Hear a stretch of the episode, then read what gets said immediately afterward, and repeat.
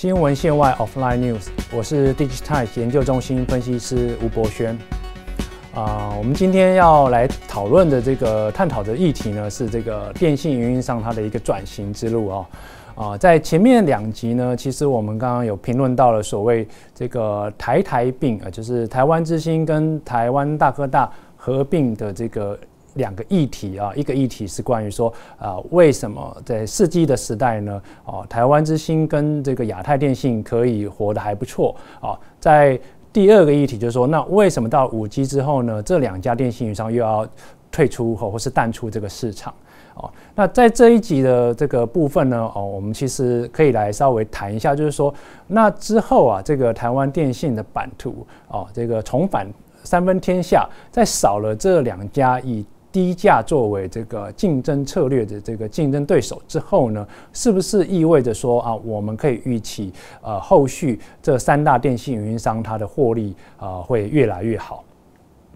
那基本上我们可以先从呃一个观点来看哈，就是说呃，其实很多的这个人会认为说，哎，台湾电信运营商的获利没有想象中那么好，好的一个原因是因为呃。两家小的电信运营商推出所谓低价吃到饱，就是所谓像什么三九九或是四九九吃到饱这样的资资费啊，是造成电信运营商它获利不振的一个重要的元凶。哦，那我认为呢，这个确实是一个重要的一个因素。但是如果我们今天啊来把这个呃视野看到这个从台湾看到全球来看的话。我们可以看到，其实全球的电信运营商啊，他们在股价上面其实啊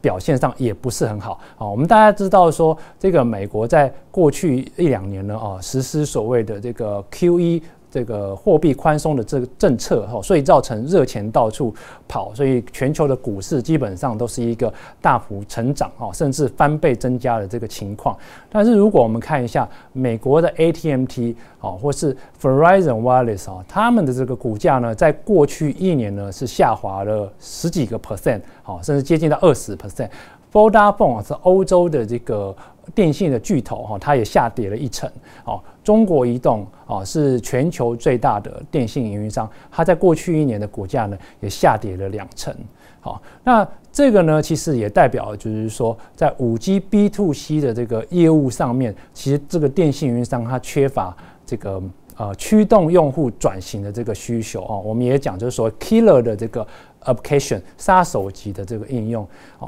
但是呢，我们又看到五 G 的基地台比四 G 贵啊，至少一点五倍啊，它的覆盖的密度呢又要比四 G 啊高出这个呃两倍，甚至要更多哦。但是我们如果回头来问消费者说，你愿意付出两倍以上的这个资费来使用五 G 的这个网络吗？哦，我相信这个答案其实从现在的成绩，五全球五 G 商用成绩，大家可以可以说明这个这个情况了哈。所以。各大电信商好，他们都说我们要往这个所谓 B to B 啊，business to business 这个业务上面去发展啊，例如要发展所谓的企业专网的这样子的一个业务啊。但是呢，啊，我们又发现说，企业它要转型啊，它通常都是比较缓慢的啊。例如说，呃，在过去几年，我们喊了很多这个企业要做所谓数位转型，数位转型讲了非常多年，但其实，呃，真正企业做数位转型最快的呢，就是在最近这。一两年啊，主要的原因就是因为有 COVID-19 啊来推动了这样子的趋势，但是目前我们尚未还看到说，呃，对于企业来说，它有马上要转型到五 G 这样子的需求的一个急迫性。好，那最后一个呢，在就是说，呃，这个电信呢，基本上它是一个内需型的产业，